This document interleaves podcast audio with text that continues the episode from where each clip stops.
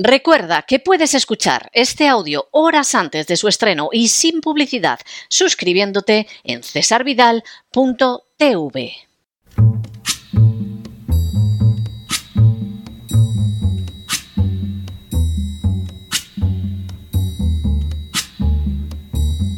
La voz con César Vidal, desde el exilio. When the night has come and the land is dark and the moon is the only light we'll see. No, I won't be afraid. Oh, I won't be afraid just as long as you stand, stand by me. Muy buenos días, muy buenas tardes, muy buenas noches y muy bienvenidos a esta nueva singladura de la voz. Soy César Vidal, hoy es el martes 6 de febrero de 2024 y me dirijo a los hispanoparlantes de ambos hemisferios, a los situados a uno y otro lado del Atlántico y del Pacífico, y como siempre lo hago desde el exilio. Corría el año 1865 cuando los estados del sur de Estados Unidos, tras la derrota de la Confederación en la Guerra de Secesión, se privó del voto a los blancos que hubieran servido en el ejército confederado. Al mismo tiempo, se procedió a otorgar el voto a los antiguos esclavos negros. La consecuencia directa de ese cambio del mapa electoral fue verdaderamente espectacular. Los negros, que habían sido esclavos hasta poco antes, se convirtieron en muchos lugares en la mayoría de los votantes, y de esa forma, en la práctica totalidad de los estados del sur, pasaron a controlar las instituciones bajo el patrocinio protector del Partido Republicano. La situación cambió en 1876, cuando se devolvió el voto a los antiguos confederados y además se retiró el ejército de ocupación que había en los estados del sur. Todavía en ese año de 1876 hubo negros elegidos al Congreso, al Senado y a otros cargos públicos, pero a partir de entonces, cada año, los negros fueron dejando de votar en ciudades y poblaciones de menor extensión. El año 1900 fue el último en el que un número significativo de negros ganó elecciones en los estados del sur.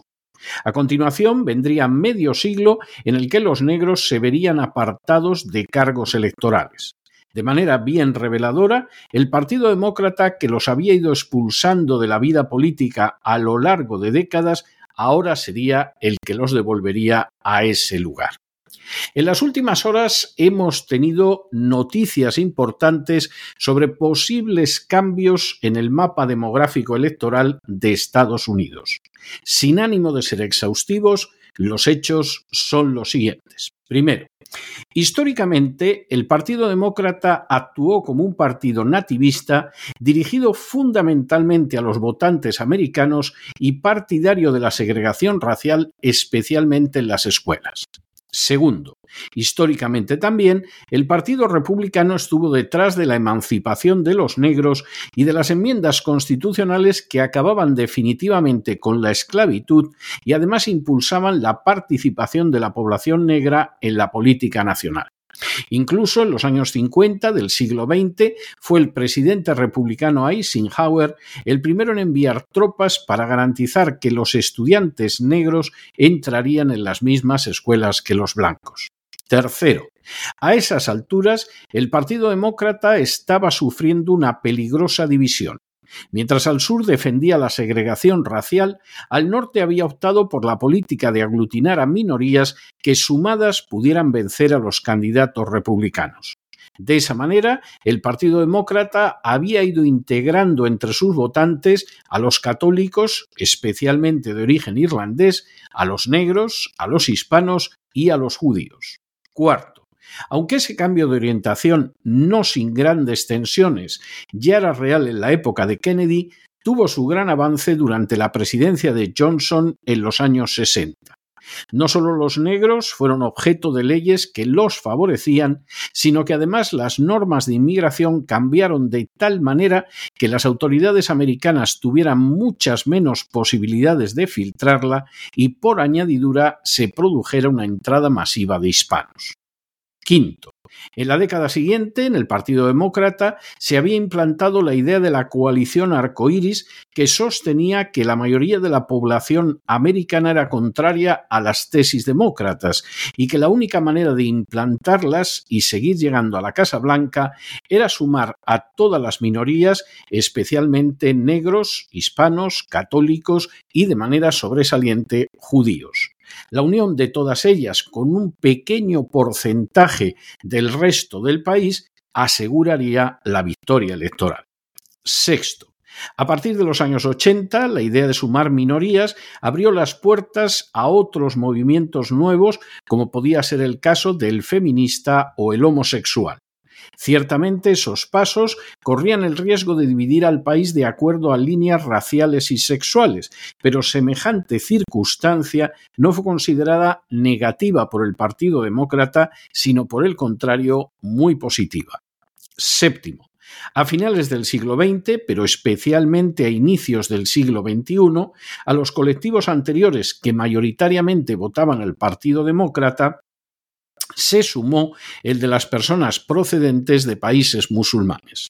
Octavo, como elementos aglutinantes de esta visión ya destinada a cambiar y conquistar totalmente la sociedad y no solo a ganar elecciones, se sumarían desde finales del siglo XX lobbies como las fundaciones del judío húngaro George Soros o el IPAC que respalda candidatos favorables a someter la política exterior de los Estados Unidos a la política del Estado de Israel.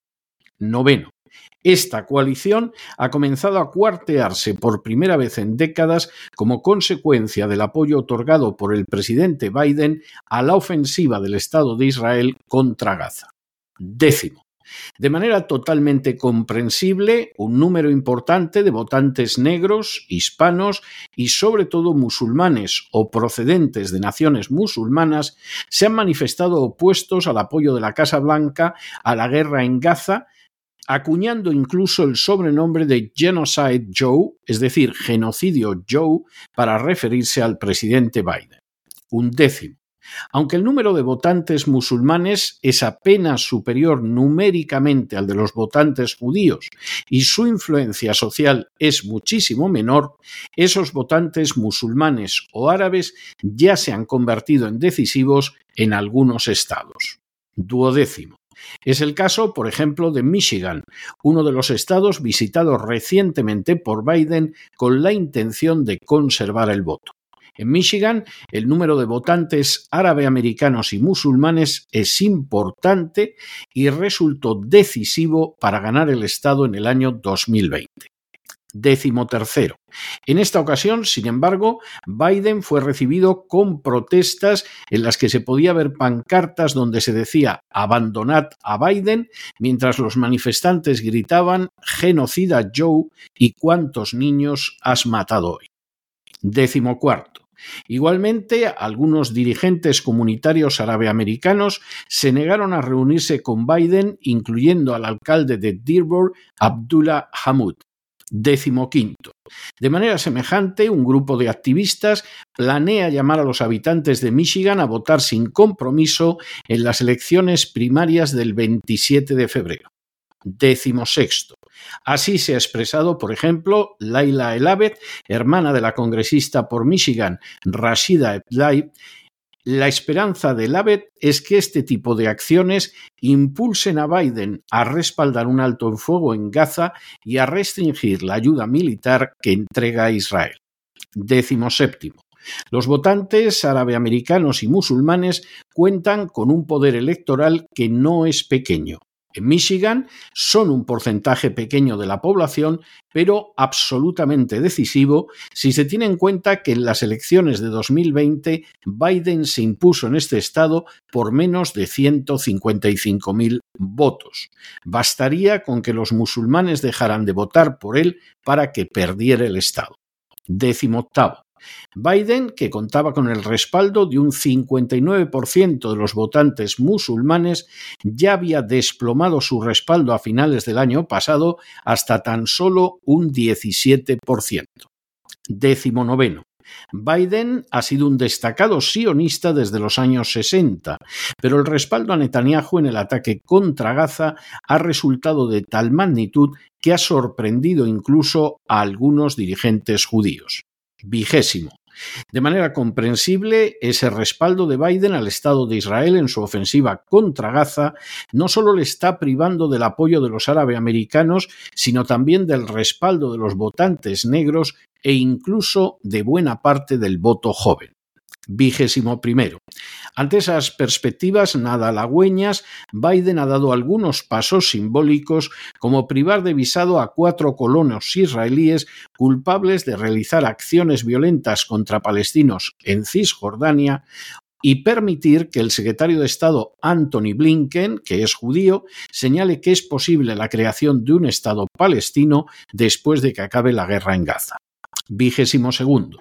Como ha señalado Silinda Lake, una especialista en elecciones del Partido Demócrata, la guerra de Gaza está causando mucha división en el seno de este partido, especialmente entre los más jóvenes y los árabe americanos.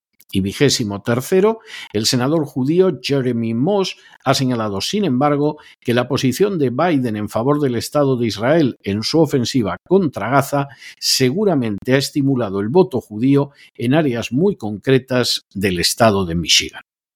Aunque teóricamente la democracia es el gobierno del pueblo, la realidad es que el pueblo de cualquier nación no suele ser homogéneo y que en muchos casos ahondar esas divisiones en el seno de la nación beneficia a determinadas formaciones políticas. Fue la supresión de esas divisiones la que permitió que el Partido Demócrata fuera hegemónico en el sur de los Estados Unidos desde el año 1876 hasta los años 60 del siglo pasado. Fue, por el contrario, el alentar esas divisiones e insistir en mantener la existencia de minorías que no acaban de integrarse en el conjunto de la nación, la que ha otorgado distintas victorias electorales a los demócratas desde los años 60 hasta la actualidad. Podría decirse, aceptando matices y excepciones, que la división de la nación en grupos que se enfrentan coordinados con la mayoría demográfica favorece siempre o casi siempre al Partido Demócrata. De hecho, basta con que la mayoría demográfica acuda a votar unida para que el candidato demócrata no se alce con el triunfo. Y donde el peso de las minorías es reducido, el supuesto de la victoria demócrata resulta aún más difícil. El más que posible cambio en esa tendencia está viniendo, entre otros factores, del creciente peso del voto musulmán. En algunas áreas, como la ideología de género, los votantes musulmanes no respaldan las posiciones del Partido Demócrata.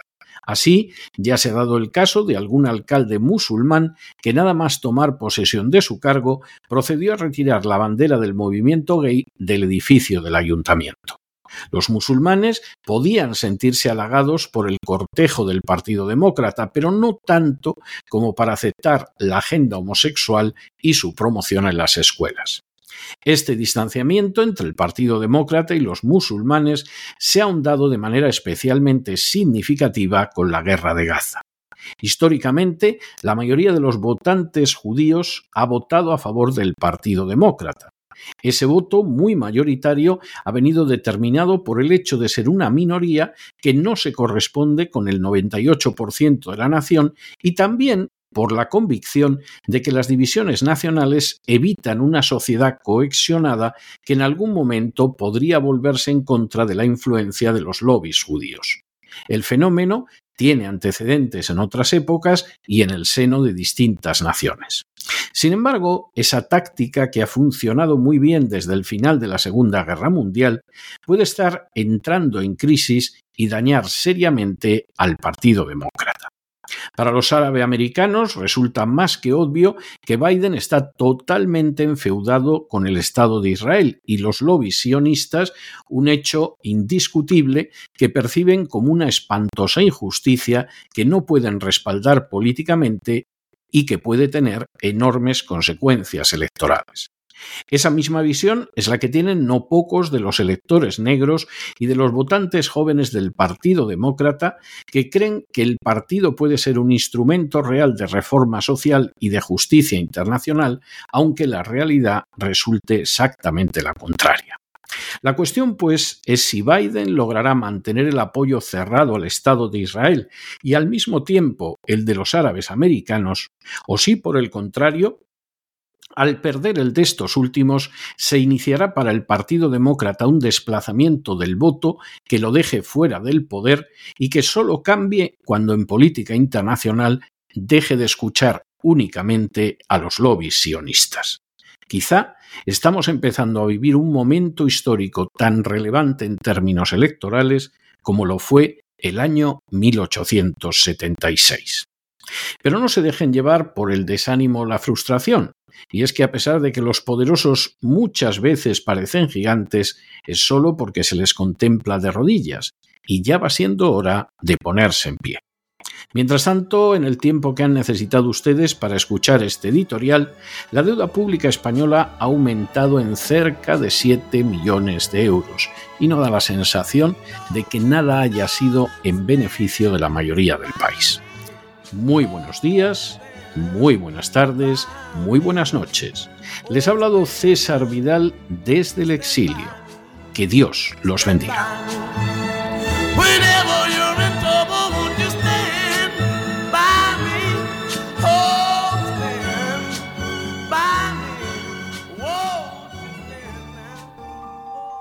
Esta sección está patrocinada por crowdfunding con el siguiente mensaje. Nuestro Señor Jesucristo, el único Dios verdadero, es misericordioso y nuestro Salvador.